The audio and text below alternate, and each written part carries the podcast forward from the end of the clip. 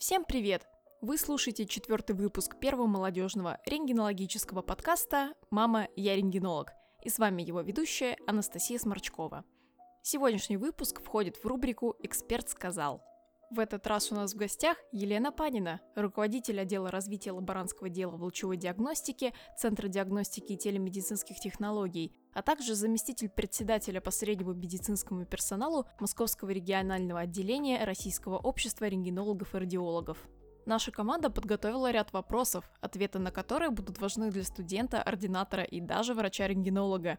Они касаются таких важных аспектов, как техника безопасности исследования, Хорошо ли, что ординаторы работают лаборантами, и появится ли возможность студентам работать в этой должности? И это далеко не все. Уже через считанные секунды вы услышите все ответы. Начинаем! Для начала расскажите о себе. Как вы стали рентген-лаборантом, а потом целым руководителем отдела развития лаборантского дела? Коллеги, добрый день. А, мне кажется, вообще, в принципе, рентген-лабораторное дело — это мое призвание, да, то есть однажды оказавшись в отделении МРТ-диагностики, да, это было детское учреждение, известный федеральный центр, я уже не смогла оттуда уйти, да, то есть я просто подошла к заведующему и говорю, я хочу у вас работать. Он говорит, ну ты же медицинская сестра. Я говорю, ну хорошо, наверное, наверняка на рентген-лаборанта кто-то где-то учит. И, собственно говоря, так я осталась работать в данном отделении, отделении лучевой диагностики, начала заниматься МРТ в детской практике. Дальше нам, к счастью, начали ставить другое оборудование, компьютерный томограф, а, маммографию. И, собственно говоря, уже ну, через какой-то там год-полтора я поняла, что без этого жить я уже просто не смогу. Но самое интересное, только через три года ко мне подошла главная медицинская сестра и говорит, у тебя нет сертификата рентгенолаборанта? вот. И, собственно говоря, ну, то есть уже проработав три года в отделении лучевой диагностики на ставке медицинской сестры, я пошла и получила сертификат рентген-лаборанта. Но тогда эта отрасль только зарождалась, да, то есть в нашей стране была классическая рентгенология развита, а МРТ, КТ, лучевая терапия, радионуклидная диагностика вообще, в принципе, когда ты говорил, что «А что такое под КТ?» Мне мои врачи-рентгенологи говорили «Это будущее». Вот. А, и в какой-то момент, когда я уже переросла, да, то есть это отделение, в котором работала, мне так повезло, что у меня были стажировки заграничные, и я там обучилась технологии лучевой терапии и технологии радионуклидной диагностики. И пошла работать уже непосредственно в центры, которые занимались лучевой терапией и радионуклидной диагностикой. А спустя какое-то время стало понятно, что так как эти центры, то есть отделения только открывались, и я получилась фактически единственный обученный человек, да, то есть на самом деле нас учили три, три человека, но фактически я оказалась одна. И у меня начали появляться люди, которых я постоянно обучала, да, то есть, но в какой-то момент людям стало понятно, что я владею не только лучевой терапией, но и радионуклидной диагностикой, меня начали приглашать обучать в лучевую диагностику, дальше маммографию и так далее, и стало понятно, что в принципе мне еще нравится, очень нравится преподавать. В какой-то момент, эм, сидя за оборудованием, я поняла, что а почему в России, да, такой большой стране нету ни одного человека, да, то есть у меня нету ни одного контакта, кому я могу позвонить и спросить, а как это делается, да, то есть фактически рентген-лаборанты на тот момент были самоучками. Либо их учили врачи, которые приезжали с каких-то конференций, либо они сами, кто владеет английским языком, пытались переводить а, какие-то там мануалы. А, и, соответственно, эта идея у меня начала каким-то образом вынашиваться. Тогда мы сделали первый курс на базе того а, учреждения, в котором я работала, развитие региолаборантов, и он длился целый год. Мы им чему-то обучали. А, в какой-то момент стало понятно, что из-за, ну, то есть потребность в обучении этих специалистов большая. И родился такой проект, как, ну, в принципе, развитие региолабораторного дела. Через какое-то время в НПКЦ ДИТ, как мы сейчас это называем, да, то есть радиология Москвы известный бренд, появился отдел, да, то есть отдел развития лабораторного дела. Но так как в истоков стояла, конечно же, я, вот, ну, то есть так нескромно о себе говорить, но тем не менее, да, то есть э, мне просто было понятно, что э, эти знания кому-то надо передавать, да, то есть, э, в принципе, э, рентген-лаборантов, которые владеют и КТ, и МРТ, и рентгенологией, и лучевой терапией, и радиоизотопной терапией, ну, как бы, диагностикой, терапией, и денситометрии не так уж много, да, то есть, в принципе, так получилось, что в одном лице у меня скопилась экспертиза, которая а, ну, то есть можно передавать, да, то есть нужно передавать. Нету э, для этих специалистов сейчас появляются методические разработки, но тогда не было ни одного учебника для лабораторного дела в рентгенологии, да, то есть вот эта отрасль, она оказалась как бы, как мы говорим, да, сейчас ниша, да, вот вы знаете, там очень модное слово ниша. Вот эта ниша оказалась никем не занятой и не востребована. Поэтому в целом, да, то есть как передача знаний, да, то есть будущему поколению навыки, вот которые можно было передать, конечно, это было интересно. Ну и в целом заявить миру о том, что есть такой специалист, как рентген-лаборант, он самостоятельный, что он а, может а, много делать сам, да, что он может писать научные работы, что он может писать статьи, что это далеко не медицинская сестра, которая выполняет какие-то определенные только одни манипуляции. Конечно, а, для этого нужен был отдел, который мы сейчас и развиваем. Ох, ну, после всего сказанного я в своих следующих вопросах, вероятно, повторюсь. Но все равно пойдем по плану. Следующий вопрос.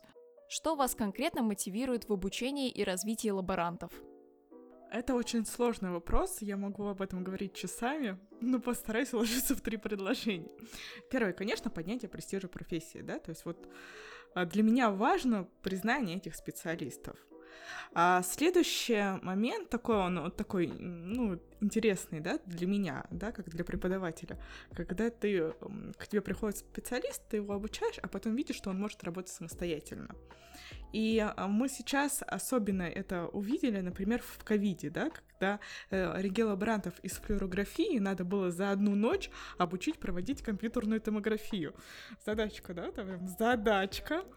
И когда мы видели, что у нас это получается, да, причем это надо сделать дистанционно э, и быстро, и когда ты смотришь на исследования, у нас есть система, да, аудита рентгенологических исследований, когда выполнены идеальнейшее а, исследования органов грудной клетки, когда вот это заряжает, да, то есть он может самостоятельно. Мы видим, что э, а, у нас получается преподавать, у него получается выполнять, и он чувствует себя специалистом, потому что многие сейчас рентгенлаборантами в чате отписываются о том, что, вы знаете, я там 20 лет просидела во флюорографии, а теперь я хочу переучиться вообще на компьютерную томографию. Заряжает, заряжает. Ну и, конечно, есть моменты, которые ну, мне кажется, они бесценны, да, то есть вот когда они прошли какие-то базовые курсы, и потом он, у меня есть чат рентгенлаборантов, там практически 1500 человек сейчас состоит, и они начинают делиться своими наработками. Они говорят, вот Елена Вячеславовна нам рассказала, а у нас мы попробовали, а еще, знаете, это очень классно получается, но мы еще попробовали вот так, и это получается вообще идеальное изображение. Вот такие вещи меня, конечно, мотивируют. Переходим к следующему вопросу. Какой ваш взгляд на то, что ординаторы работают рентген-лаборантами? Я чуть-чуть шире отвечу на этот вопрос. А, вообще свою карьеру я начала а, в должности операционной медицинской сестры. И у меня был очень замечательный заведующий отделение, который всех врачей, которые приходили работать, уже с корочками врачей, ставил работать санитарами потом переводил через полгода в работу медицинскими сестрами операционными, и только потом их допускал, да, собственно говоря, непосредственно тому, чему учились. Так в моем понимании хороший врач — это тот врач, который вырос из азов профессии, да, то есть азы профессии — это непосредственно сначала медсестринская работа, а потом уже весь карьерный рост до профессора. И великолепно, когда специалист, в том числе специалист-врач-рентгенолог, понимает, да, как позиционируется пациент, как получить качественное исследование, как поменять ту или иную настройку, чтобы снизить дозовую нагрузку.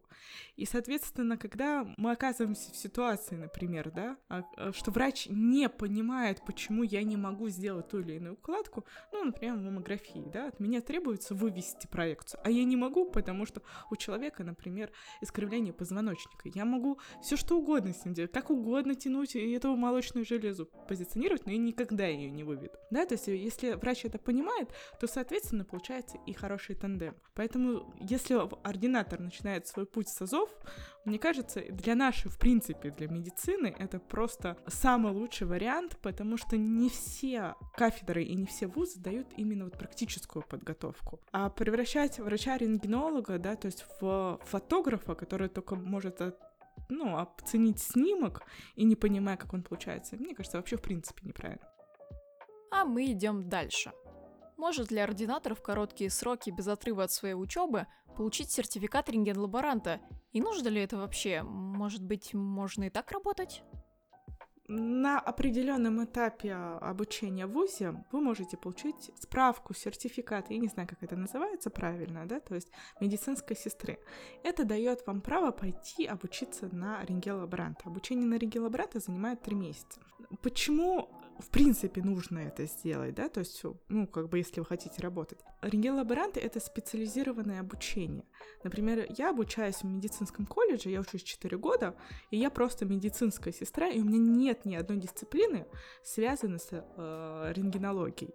Если это такого человека, который вообще не понимает, что такое рентгенология, мы поставим, дадим ему аппарат МРТ, то мы можем иметь определенные риски. Но а, для этого существует ну, как бы профпереподготовка, специализация. Профпереподготовка занимает три месяца. В целом сейчас, ну, как бы, вот я могу говорить за Москву, да, то есть нету проблем теоретическую часть получить дистанционно. То есть вы получили справку медицинской сестры, зачислились на курс, получили а, короткую, ну, то есть там 144 часа прослушали дистанционно, никаких проблем. И потом еще 140 часов вы в свободное время, да, то есть, а, например, радиология Москвы, это осуществляет свободное время, субботы, воскресенье, ночные смены, это практическая подготовка именно в стационарах, где вы можете попробовать руками.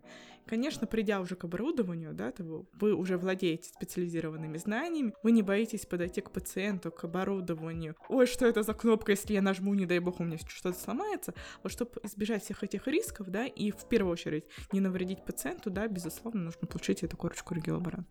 По нашим данным, в настоящее время в Москве имеется нехватка рентген-лаборантов. В связи с этим, появится ли возможность трудоустройства студентов-ординаторов на эту должность официально, ну или хотя бы в качестве медсестры или медбрата?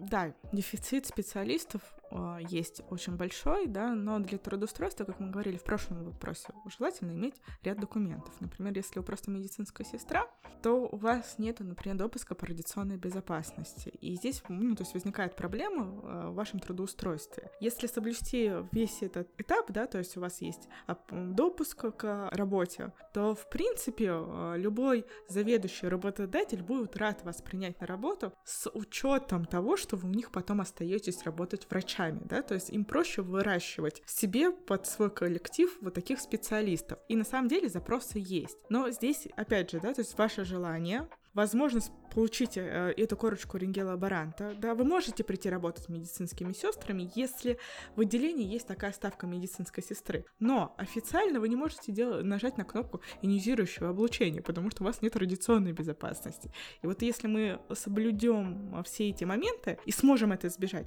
тогда, конечно, да. Наш следующий вопрос теперь уже будет перекликаться с предыдущим и, возможно, будет звучать странно сразу же после него, но, тем не менее, будем придерживаться нашего плана. Можно ли каким-нибудь образом повлиять на отдел кадров в вопросе трудоустройства студентов-ординаторов на должность рентген-лаборанта? У нас и у наших знакомых уже были такие прецеденты, когда в самом отделении лучевой диагностики никто вроде бы и не против, но потом перед желающим на должность встает отдел кадров и резко отказывает. Можно ли при этом что-то сделать? Ну, смотрите, а, все сейчас все меняется, и 2020 год принес нам ряд изменений. Безусловно, повлиять можно, да, то есть есть законодательство, есть трудовой кодекс, который нам не, во-первых, не запрещает вас трудоустраивать на эти ставки. Но поймите тоже правильно работодателя, да, он не может пойти на какие-то такие вот шаги, да, то есть навредив себе. Если вы приходите с полным комплектом документов, ни один работодатель, ни один отдел кадров не скажут нет. Но здесь еще есть такие моменты, да, когда вы можете прийти туда, например, а в рамках пилотного проекта, либо на практи... ну, то есть на практическую историю. Здесь, конечно, может, ну, повлиять главное учреждение вашего а, федерального округа, да, то есть вот, например, до ковида к нам были такие обращения, и мы от главного внештатного специалиста проси, ну, писали письма, просили принять этих специалистов на работу, их принимали, да, с учетом там каких-то ограничений, да, то есть он не может, например, работать один без там, ну, второго рентген-лаборанта, да, то есть или он может выполнять только определенные функции. Но при сборе полных документов а, с этим проблем нет. То есть, ну, в любом случае, в каждом федеральном округе есть главный штатный специалист, который вам может содействовать в этом вопросе. Итак, переходим к тезисным вопросам. Пять основных правил техники безопасности при проведении исследования. А, великолепный вопрос. Он мне очень нравится, потому что... Ну, давайте, пять. Первое. А помните, что самый главный человек в отделении — это у нас пациент. Да, то есть принцип «не навреди» ни при каком, а, ни при каких обстоятельствах. Второе, помните, вот многие летали в самолете, первое, да, что? Наденьте маску себе, потом ребенку. Вот здесь какой принцип может быть? Обязательно сначала дозиметр на себя, а потом радиационную защиту на пациента. Да? То есть это какой-то такой второй общий принцип. Третий момент, э, помните, в детстве нам говорили, не суй пальцы в розетку. То есть, ну, основная история, да, то есть электробезопасность. Перед начале рабочего дня первый вообще принцип для рентгенолаборанта проверить целостность оборудования, все ли у нас с вами хорошо с э, электросетью. Четвертое, да, то есть вы опять просили четвертое. Доза ваш главный друг. Да, оптимизируйте протоколы сканирования так, чтобы доза была минимальная для пациента, но при этом было качественное исследование. Ну и пятое, помните, что у вас две азбуки. Самые две главные азбуки рентгенолаборанта — это Санпин и НРБ. Если вы их знаете наизусть, вам вообще ничего не страшно. Переходим к следующему тезисному вопросу. Что вас вдохновляет в жизни и работе? Три главных аспекта — ну, так я себя не мыслю без медицины, да, то есть это первое, приносить пользу людям, помогать им. Второе, мне очень нравятся горящие глаза специалистов, да, то есть вот они прям меня точно вдохновляют. И третье, я заряжаю людей, люди заряжают меня, и, ну, собственно говоря, вот эти, наверное, три аспекта, которые для меня ценны. Что для вас лучевая диагностика? В трех словах. Первое — это дело жизни. Прям это мое дело жизни, да, то есть от момента реализация, то есть сознание, создание дела и развитие людей, это бесконечное поле реализации идей. То есть э, здесь можно реализовать все, что вот профессионально есть, все можно сделать. И, конечно, это бесконечная траектория развития наших специалистов. И наш последний вопрос на сегодня. Слова пожелания для молодежи мира лучевой диагностики. Ну, на самом деле, молодежь, все в ваших руках, и в том числе будущего, вообще будущее нашего мира, ну и ладно, там уж лучевой диагностики. А главное, ну, то есть а, момент, да, процветания нашей страны, потому что у вас сейчас в руках все, и европейские, и американские ассоциации, да, то есть вот в ваших руках абсолютно все. А, ну, то есть а, мы сейчас живем в такую эпоху, когда планета вся открыта для нас, да, то есть у нас нету границ, у нас нету ничего.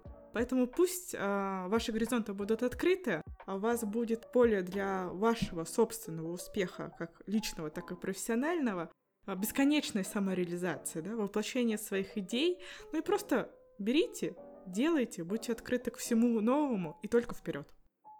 Что ж, спасибо вам большое за ваше время и такие интересные ответы. Надеемся, что для наших слушателей они смогли пролить чуть больше света на такое дело, как рентген-лаборантство. Сегодня у нас в гостях была Елена Панина, руководитель отдела развития лаборантского дела в лучевой диагностике Центра диагностики и телемедицинских технологий. Команда подкаста благодарит ее за участие в первом выпуске рубрики «Эксперт сказал». Если вы хотите присоединиться к нашей команде, у вас есть идеи для улучшения подкаста, или вы знаете, какую тему точно нужно осветить, смело пишите по адресу, указанному в описании. Над выпуском работали Анна Гончар, Анастасия Сморчкова, Ирина Бек, Александра Крысанова и Илья Буладзе при поддержке команды Виктора Гомболевского и Алексея Петряйкина. До новых лучистых встреч!